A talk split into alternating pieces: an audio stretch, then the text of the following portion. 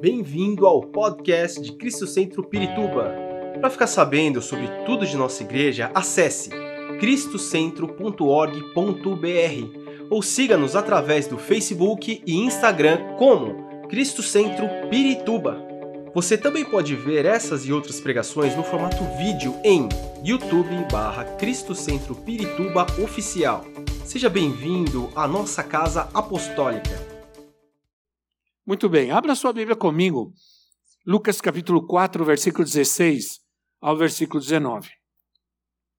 Eu comecei a ler essa passagem e ela veio, na verdade, ela veio, essa passagem veio a mim através da Êxodo, quando eu estava lendo o Êxodo capítulo 15, versículo 26. Quantos estão firmes na leitura da Bíblia? Amém. Persevera, irmão, persevera. Se você entrar no, no, no meu Instagram, você vai ver que eu Estou colocando lá todo final da, da, leitura de um livro da Bíblia, eu faço um resumo e coloco lá. Você leu 27 capítulos e 850 versículos, né? Para te motivar. Amém? Então você vê lá, compartilha, irmão, do seu do seu pastor, do seu apóstolo, compartilha. Importante, né? Mas Lucas 4,16 veio da leitura de Êxodo capítulo 15, do versículo 26, que diz assim, Êxodo 15, 26, que diz assim, eu sou o Senhor que te cura. Na verdade, a, a expressão aí no original é eu sou Jeová Jireh. Eu sou o Senhor que te cura. Daí eu fui a Lucas 4,16. Veja como você entende aqui a profecia bíblica, a revelação bíblica. Porque nós temos que entender que aquilo que, da maneira como Deus se manifestou no Antigo Testamento, ele se manifesta em Jesus. Ele se manifesta em Jesus. O mesmo Deus que quer curar no Antigo Testamento, que diz ao seu povo: Eu sou o Senhor que, que te cura, que vou te curar. O, esse mesmo Senhor em Jesus te diz: o Espírito do Senhor está sobre mim, né? O Espírito do Senhor está sobre mim. Mas vamos ler Lucas 4,16, versículo 19, diz assim: Ele foi a Nazaré, onde havia sido criado, e no dia de sábado entrou na sinagoga, como era seu costume, e levantou-se para ler. Foi-lhe entregue o livro do profeta Isaías, abriu-o e encontrou o lugar onde está escrito: O Espírito do Senhor está sobre mim, porque ele me ungiu para pregar boas novas aos pobres, ele me enviou para proclamar liberdade aos presos e recuperação de vista aos cegos, para libertar os oprimidos e proclamar o ano da graça do Senhor. Pois aqui nós temos revelado toda, todo o conteúdo todo o conteúdo da missão de Jesus Cristo. Né? É, quando a gente lê a Bíblia, quando a gente lê a Bíblia, e você está lendo a Bíblia, você, quando você lê com dedicação e perseverança, o Senhor vai falar com você. Quando você lê a Bíblia por ler, como a gente lia antigamente nas caixinhas de promessa, a gente tirava um versículo da Bíblia para ver que bênção que Deus veio me dar naquele dia. Exigência não havia nenhuma. Deveria ter caixinha de promessa e, e caixinha de bronca de Deus, de dura de Deus, de chamada de Deus. Né? Mas não havia, só promessa. Então era fácil, só bênção, só promessa. Não tem exigência nenhuma. Então o que acontece? Quando nós lemos a Bíblia com dedicação e com perseverança, Deus vai falar conosco. Não importa qual seja a doença, não importa qual seja o problema, né? ele é especialista.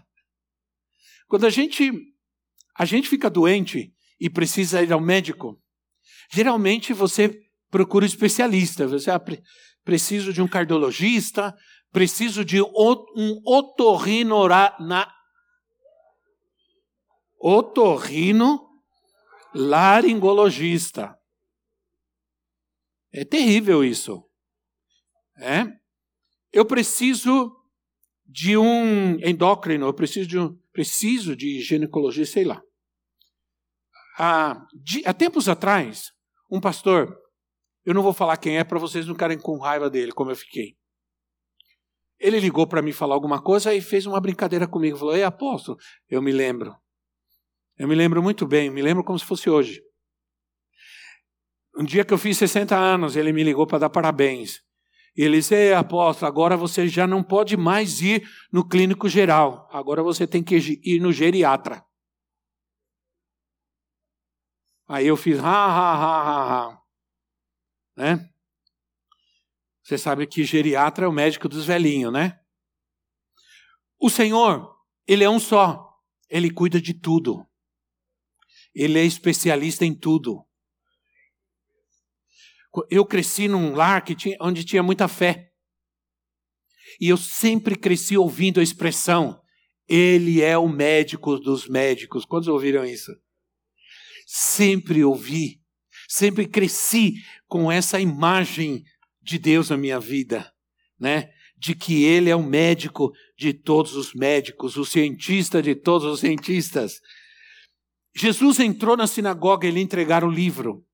E o livro que lhe entregaram era o livro de Isaías. Naquela época, os livros eram separados por profetas, não havia ainda o cânon sagrado, todos os livros juntos.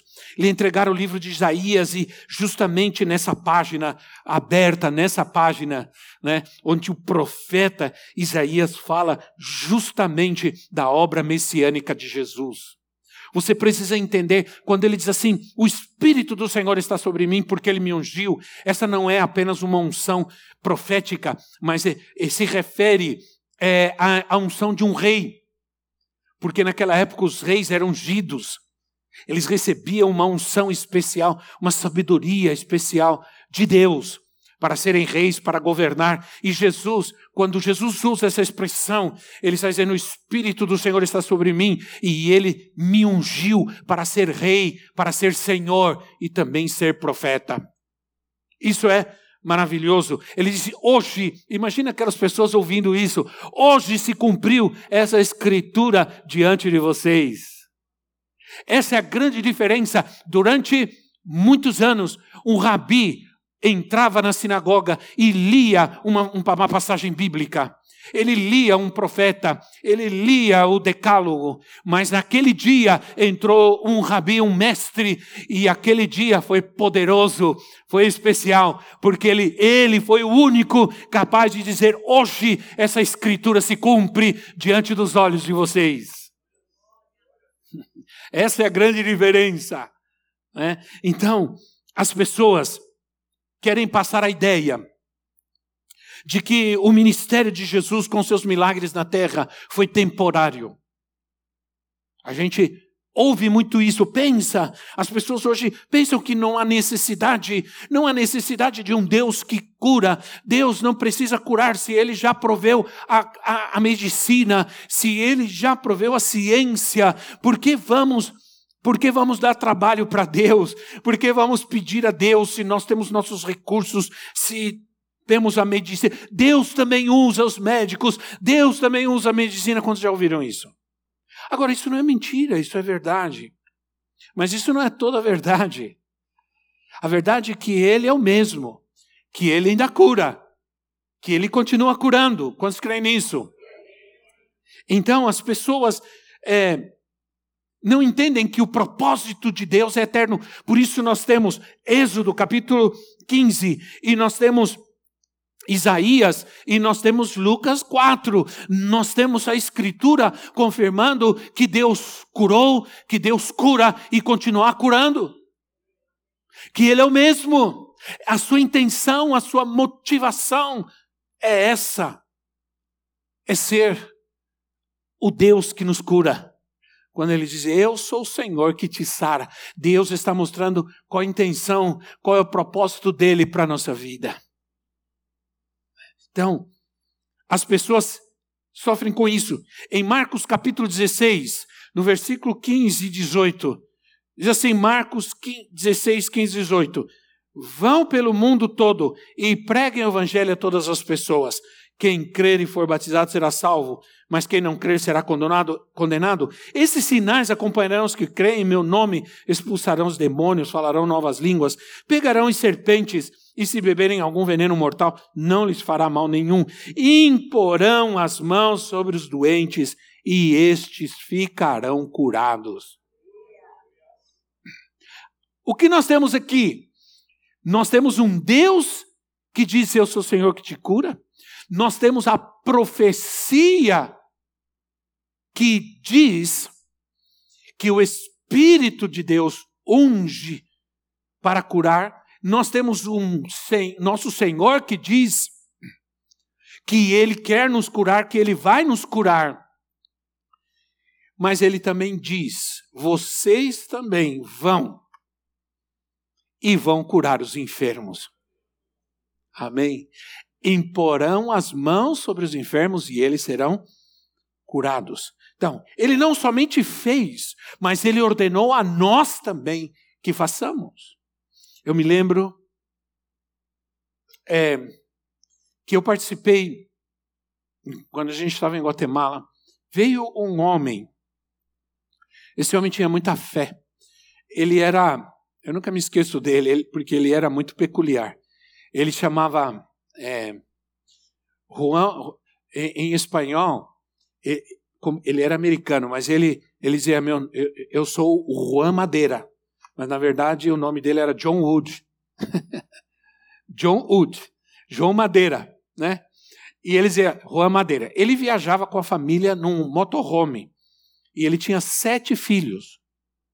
Cada filho tinha uma nacionalidade porque ele viajava, ele expôs pelo mundo inteiro pregando. Ele era um homem que tinha bastante fé. Ele era peculiar porque ele era careca. E ele deixou crescer o cabelo do lado e passava assim por cima, assim. E era uma coisa meio assustadora. Mas tudo bem. Falei, tomara que não deixe a barba crescer e jogue a barba por cima. Mas esse homem, ele era um homem de fé. E um dia, ele foi orar por uma pessoa que estava com um sério problema de coluna e não podia andar. E a gente estava num tempo de oração, de, de. Nós estávamos numa escola de missões, tinha gente de vários países, e ele era um dos pregadores. E ele chamou essa pessoa para orar por ela. E trouxeram essa pessoa carregada. E ele sentou essa pessoa numa cadeira. E ele se ajoelhou e pegou nas pernas dessa pessoa e começou a orar por ela. E ele começou a dizer: em nome do Senhor Jesus, sua coluna seja curada agora todo desvio da sua coluna agora em nome de Jesus. E de repente a gente começou a ver aquela, como aquela pessoa se movia e as suas pernas eram esticadas assim, como vi, a gente viu nitidamente Deus tocando naquela vida, aquele homem. E de repente ele diz: Agora você vai levantar e vai andar em nome de Jesus. E o, e o homem levantou e começou a andar. Então um dia é, logo depois, eu já contei isso aqui, eu fui pregar numa igreja. E ah, eu fui convidado para pregar numa igreja, e a igreja era um salão embaixo. O pastor morava em cima. E eu, e eu fui, é, cheguei mais cedo, tomar um café, conversar com o pastor. Ele morava em cima, tinha cozinha e o quarto ficava lá no alto, era alto o negócio, tinha muita escada. E aí nós estamos tomando café antes de começar o culto. E ele, e ele falou, ah, começou a falar da igreja, da família. E ele falou que a filha, que era ministrava o louvor, que dançava, que era uma profeta nesse sentido, é, estava há vários dias, vários dias de cama, não podia caminhar, porque estava com um sério problema na coluna e ela estava deitada, estava na cama. E não sabiam como resolver, ela não andava, ela não caminhava. E eu, quando ele me falou isso, eu tomando café, me lembrei do John Wood, João Madeira, Juan Madeira, orando por aquele homem. Aí terminamos de tomar o café, começamos a nos preparar para ir para o culto. Eu falei, pastor, posso ir orar pela sua filha? Veja como é importante Veja como é importante a gente ver os milagres de Deus. Né? Como um milagre, ele faz crescer a nossa fé. Posso orar por ela? Olha o desafio grande, né? Olha o desafio. Porque tinha levado no médico, no hospital, a menina estava na cama. Claro, vamos subir lá. E subimos, entramos no quarto, ela estava deitada, em pijama já, porque estava deitada, não caminhava. Aí eu falei: Você consegue sentar? Consigo. Aí eles ajudaram ela, ela se sentou na cama, eu fui nas pernas, assim, no pé. Mesma coisa. Falei: Se Deus fez com ele, vai fazer comigo também. Por que, que ele é melhor do que eu? Aliás, eu sou mais bonito que ele. Aí eu fui, peguei nos, nas pernas assim dela e comecei a orar. Comecei a orar, comecei a orar com fé, com fé, com fé. Ela chorava, chorava, chorava. Aí eu me levantei e saí, porque falei, não quero nem ver. E desci. Descemos, fomos para o culto. Começou o culto. De repente, numa porta lateral que dava para a escada que subia para casa, entra a menina dançando na hora do louvor. Foi uma coisa poderosa o que aconteceu. Foi uma coisa, porque simplesmente ela entrou dançando. Os pais ficaram assim, o povo Todo mundo sabia, a igreja estava orando e clamando. E Deus fez esse milagre. Deus faz milagres. Nós temos que crer. Eu quero ver. Você quer ver, irmão? Diga, eu quero ver. Eu quero ver, porque ele ainda faz. Agora, quando eu estava lendo esse texto, e ele, e toda a minha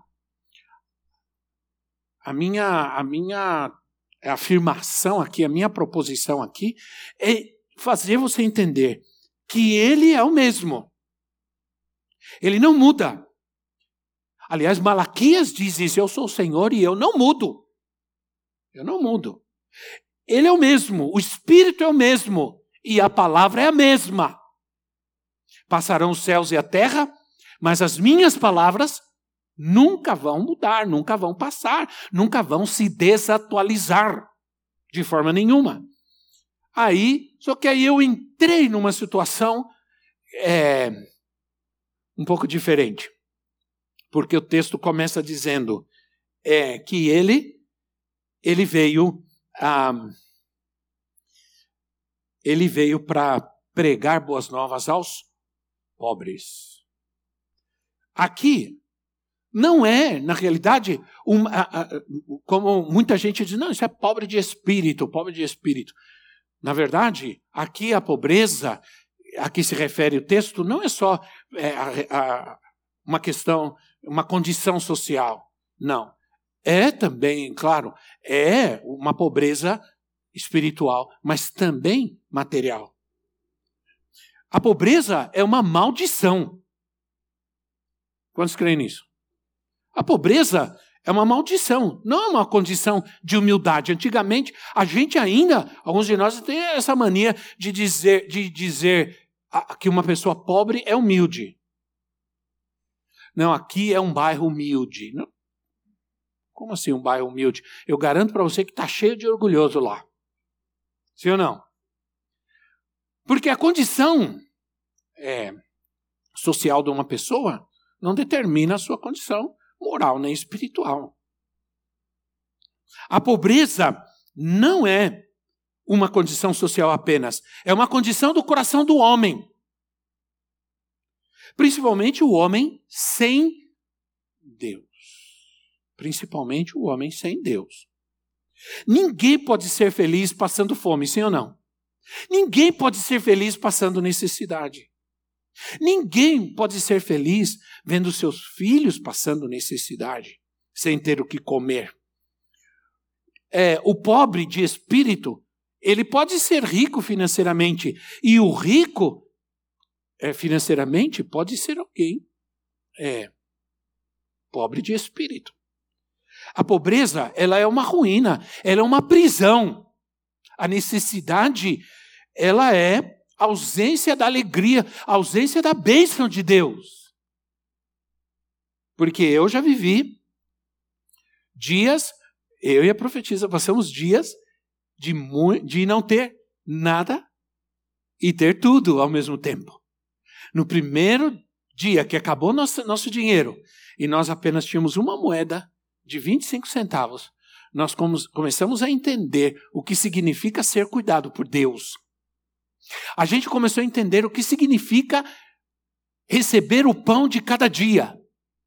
Não o pão do mês nem do ano, o pão de cada dia.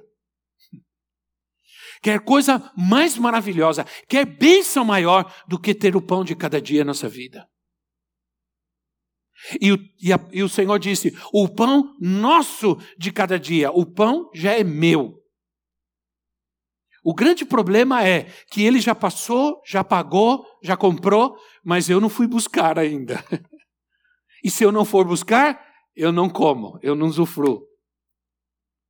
Quando a gente, é, ela estava grávida e a gente estava morando num quarto, compartilhando o banheiro com um monte de gente, comendo literalmente uma comida muito escassa. É, à noite, a gente comia um ovo cozido, um pouco de creme e uma banana frita. Era tudo que tinha toda noite. E um dia a gente estava conversando e ela disse assim para mim: seria bom se a gente tivesse um liquidificador, porque aqui é tão Aqui a verdura, a fruta, aqui é tão barato, que é um país extremamente agrícola, é tão barato. A gente podia fazer vitamina e tudo, né? O brasileiro gosta desse negócio de vitamina, né? Tanto é que eu fiz abacate com leite pro pessoal, eles quase morreram, né? Porque para eles abacate com leite é uma tragédia. Assim como antigamente abacate na, na salada com, com tomate, com, com cebola, era uma coisa terrível. Hoje a gente está mais acostumado, né? Aí ela, ela, a gente conversou sobre isso.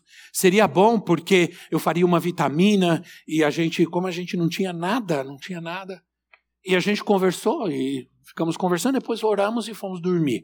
Não pedimos nada, não falamos, Senhor, dá-nos um liquidificador, não. Nós simplesmente conversamos. No outro dia, nós fomos para a escola, nós fizemos um ano, uma escola de missões, uma escola americana. E aí, é, nesse dia, já naqueles dias, estava indo um americano. Um dia ele deu uma, uma, fez uma ministração. Esse homem era um missionário americano. E um dia ele se aproximou de nós e, e ele começou a conversar com a gente. E na hora que terminou, ele falou: Como é que vocês vão embora? Ah, nós vamos, vamos embora de, de, vamos de ônibus. Nós não tínhamos carro, nós íamos nós andávamos de ônibus. Aí ele falou: não, eu levo vocês. Ele levou a gente, entrou, conheceu lá nosso quarto, era só um quarto, não dava muito trabalho, né? Conheceu, conversou e foi embora. No outro dia, ele veio de novo conversar com a gente. Aí ele disse assim: vou levar vocês de novo para a casa de vocês, mas antes quero que vocês passem na minha casa. Aí nós passamos na casa dele. Aí nos mostrou a casa, tudo, conversamos. Aí ele falou: vem aqui, Vivian.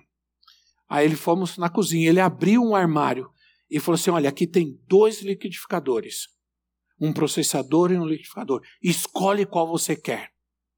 Porque eu fui na casa de vocês, se você está grávida, eu vi que seria bom você ter um liquidificador para poder bater umas frutas. Tudo que nós falamos, exatamente como nós falamos. Nós não oramos, nós só conversamos. Vê como Deus cuida. E Deus ouve. Deus ouve. Não só quando você ora, mas quando você fala. Lembra aquele vídeo que alguém disse: Deus ouve tudo? Deus ouve tudo? Estou ferrado. Né? Deus sabe. Piorou. Estou frito. Então, Deus ouviu. E exatamente como ela falou, aquele homem repetiu as mesmas palavras. Seria bom você ter um liquidificador para você. E nós ficamos assim olhando. Ela se emocionou e ficou, ah, não sei. Eu falei, escolhe o melhor, o maior. Ela, não sei, ah, não, você. Eu falei, escolhe, porque Deus me mandou te dar um liquidificador, você tem que escolher. Aí escolhemos e realmente nós aprendemos como Deus cuida de nós. Ninguém pode dizer que ser pobre é uma bênção. Ser pobre não é uma bênção. Infelizmente, as pessoas no mundo não têm discernimento nem conhecimento espiritual. Para elas, a pobreza é apenas uma condição social que se pode resolver politicamente. Isso, isso não... Os pobres continuam existindo no mundo. O Jesus disse assim: os pobres sempre estarão no meio de vocês. Eles sempre existirão, porque essa é uma condição humana resultante do pecado e da desobediência a Deus. Então, nós entendemos que a pobreza é uma miséria, é uma prisão, né? e há espíritos que agem nessa condição. Rapidamente, que espíritos agem na pobreza? Espírito de temor, espírito de medo. Vai faltar, não, não. Isso é uma, uma luta que a gente sofre muito, eu sei disso. Viver num país sem dinheiro, sem trabalho, sem cartão de crédito, sem nada, é realmente entender e confiar plenamente no Senhor, porque somente Ele poderia ser o nosso provedor naquela hora. Então, a luta, o temor, o medo entra porque você diz: não vou conseguir pagar as contas, não vai dar para comer, não vou sustentar os filhos, não vou pagar o aluguel. Hoje, as preocupações financeiras são muito grandes. São infinitas as preocupações financeiras, né? As pessoas sofrem muito com isso. A depressão, a depressão, que é a possibilidade de que vai faltar, que não vai dar depressão, é um excesso de futuro na nossa vida, é, é uma, é um excesso de preocupação. Aquilo que ainda não aconteceu Pode acontecer, pode ou não acontecer. Alguém me diz, vai faltar, pode faltar, mas também pode não faltar. Mas a depressão diz, vai faltar, você não vai ter, você vai passar necessidade. A, é, a, a, a pobreza traz contenda.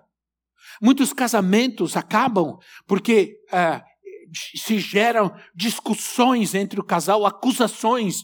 Você é culpado, você é culpado. Ah, você gasta muito, é você que não ganha bem. Você que ganha pouco. Né? Você gasta muito, você ganha pouco. Aliás, as mulheres, eh, elas são heroínas, porque às vezes elas fazem muito com pouco. Eu me lembro minha mãe, com cinco filhos. Era uma luta. Mas eu aprendi quando era criança a confiar na provisão de Deus. Eu aprendi dentro da minha casa a confiar num Deus que provê. Cinco crianças, uma mesa. Mas minha mãe, minha mãe era uma mulher de fé. Um dia nós estamos todos sentados à mesa. E era um tempo de dificuldade. Meu pai tinha saído procurar trabalho. Não tínhamos. Minha mãe colocou um arroz e um feijão no prato e ela sentou e, e nós olhamos e alguém perguntou, eu não sei se era eu, provavelmente era eu, porque era o mais velho. Não tinha mistura. O brasileiro, ele, você sabe que o brasileiro, ele, para essa coisa de mistura, se não tiver, é uma tragédia, sim ou não? Se não tiver, mesmo que seja um ovo frito, é uma tragédia. Não tinha nada. Eu me lembro até hoje, minha mãe falou: vamos orar e vamos agradecer a Deus. E nós começamos, e eu me lembro que ela começou a orar e começou a chorar, mas ela começou a agradecer. Ela dizia: Senhor, muito obrigado, Senhor, eu te agradeço pela comida. E a gente abria os olhos, olhava no prato, né? Obrigado porque o Senhor nos dá tudo, porque o Senhor provê todas as coisas, e agradeceu. Quando nós começamos a comer, Bateram lá na porta, bateram lá no quintal. A gente tinha uma casa, um murinho baixo com um portãozinho, aqueles antigos. Aí era um rapaz vendendo ovo. Ele disse assim: Dona, a senhora quer ovo e tudo mais. E minha mãe, que era uma mulher, era como eu, super espontânea. Ela falava tudo. Ela, né? Minha mãe não escondia nada. Minha mãe sentava ao lado de uma pessoa, pessoa no, no ônibus, contava a vida da gente para todo mundo. Quando eu viajei para Guatemala, eles foram morar no meu apartamento. Quando eu voltei, o prédio inteiro sabia quem era eu, onde eu tinha ido, onde eu tinha vivido. Né? A pessoa entrava no, no, no, elevador. Ah, você é o filho da dona Miriam que foi para Guatemala. É, sou eu mesmo. E ela disse para o rapaz: Não, não dá, hoje não dá. Meu, meu esposo está procurando trabalho, nós estamos sem trabalho, eu não posso parar. Ela falou assim: Sentamos, continuamos. Ele foi embora. Daqui a pouco bateu de novo. Ele disse, dona, pode pegar quantos ovos a senhora quiser. Quando a senhora puder, a senhora me paga. Aí minha mãe entra com a bandeja de ovos e diz assim: Deus nos deu a mistura para hoje. Quando você é uma criança e você vê algo assim, você cresce confiando num Deus que cuida de nós. Você literalmente confia na palavra que diz: O Senhor é o meu pastor e nada me faltará. A gente cresce conhecendo um Deus que provê todas as coisas. O fracasso, a pobreza gera um espírito de fracasso na nossa vida, um espírito, a pessoa age, ela se sente como incapaz de poder é, suprir suas necessidades e necessidades da família. E também o espírito, essa, essa maldição, esse espírito de pobreza, ele acaba gerando doenças emocionais como resultado disso, doença, ansiedade, que a ansiedade que é o mal do século, que é o mal moderno, a ansiedade. E finalmente, morte. O único pobre feliz é o pobre de espírito.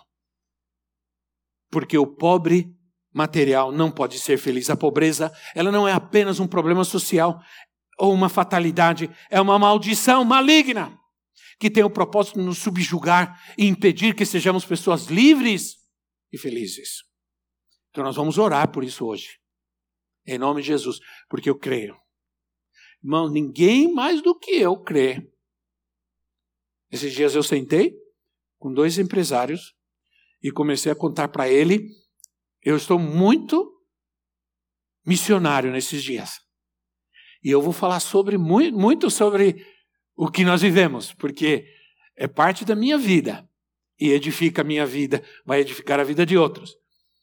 Mas a gente aprendeu a receber a provisão de Deus e a entender que não. A Bíblia diz que o justo viverá pela fé, e não pelo real, nem pelo dólar, nem pelo euro. O justo viverá pela fé. A fé é a moeda corrente do reino. A fé é a moeda corrente do reino. A fé não está no bolso, não está na carteira, a fé está no coração. A fé está numa vida com Deus. Então, resultados, a pobreza nos tira a força de lutar. Tem pessoas que creem que só com dinheiro elas podem fazer algo, elas podem construir, elas podem viajar, elas podem fazer tudo. Não. Quando nós estávamos construindo nossa casa, foram 10 anos construindo a nossa casa. Quando a gente, quando você vai lá hoje, está a minha casa lá. Num condomínio, uma casa boa e tudo mais. Mas existe uma história. Você se admira da minha glória, mas conheça a minha história. Conheça a minha história.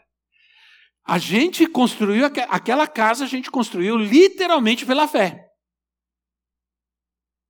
De quando chegar aqui, e não saber como que a gente vai continuar a construção, já não tem pedra, não tem areia, e vem alguém e diz assim: Pastor, amanhã, segunda-feira, vai chegar na sua casa, lá na construção, um caminhão de areia, um caminhão de pedra, porque eu comprei e mandei entregar lá. Quantas vezes eu não vi isso? Quando a gente estava com a construção, a parte de baixo praticamente já assim, já no piso e tudo, falei, agora, como é que nós vamos colocar aqui é, pia, balcão de granito, onde que eu vou? Piso, é, revestimento. Onde? Não tenho dinheiro para isso. Aí, recebo um convite. Um convite com uma passagem paga e tudo para ir para os Estados Unidos, porque a gente estava abrindo um centro de operação e, e existe um centro de operação de uma igreja grande em Miami, que me, eles me convidaram, que eu, eu, tinha conhecido eles há muito tempo em Guatemala, me convidaram, a igreja me convidou para conhecer o centro e pegar o projeto e trazer para o Brasil. Isso aconteceu, inclusive. Eu fui. Aí me convidaram para pregar na igreja. Antes de pregar no domingo, fui, o pastor me convidou para almoçar, fui almoçar com ele, a gente conversou, falei para ele que eu estava construindo a, a minha casa e tudo. E domingo eu fui pregar. Quando terminei de pregar, ele diz assim: é, Deus tocou no meu coração. Nós, o, o, pastor me disse que ele está construindo a casa dele lá no Brasil. Nós vamos levantar uma oferta hoje para ajudar na construção da casa dele. E levantar uma oferta. Na segunda-feira ele me chamou, me entregou a oferta e disse: Olha, é uma oferta, eu nunca vi a igreja ofertar tão bem assim. Quando eu vi o dinheiro, liguei para a profetisa e falei assim: pode comprar pedra, pia, pode comprar piso, pode comprar revestimento, pode comprar tudo, porque nós já temos o dinheiro para isso. Entende? Eu posso contar para vocês muitas, mas muitas provisões de um Deus que cuida de nós.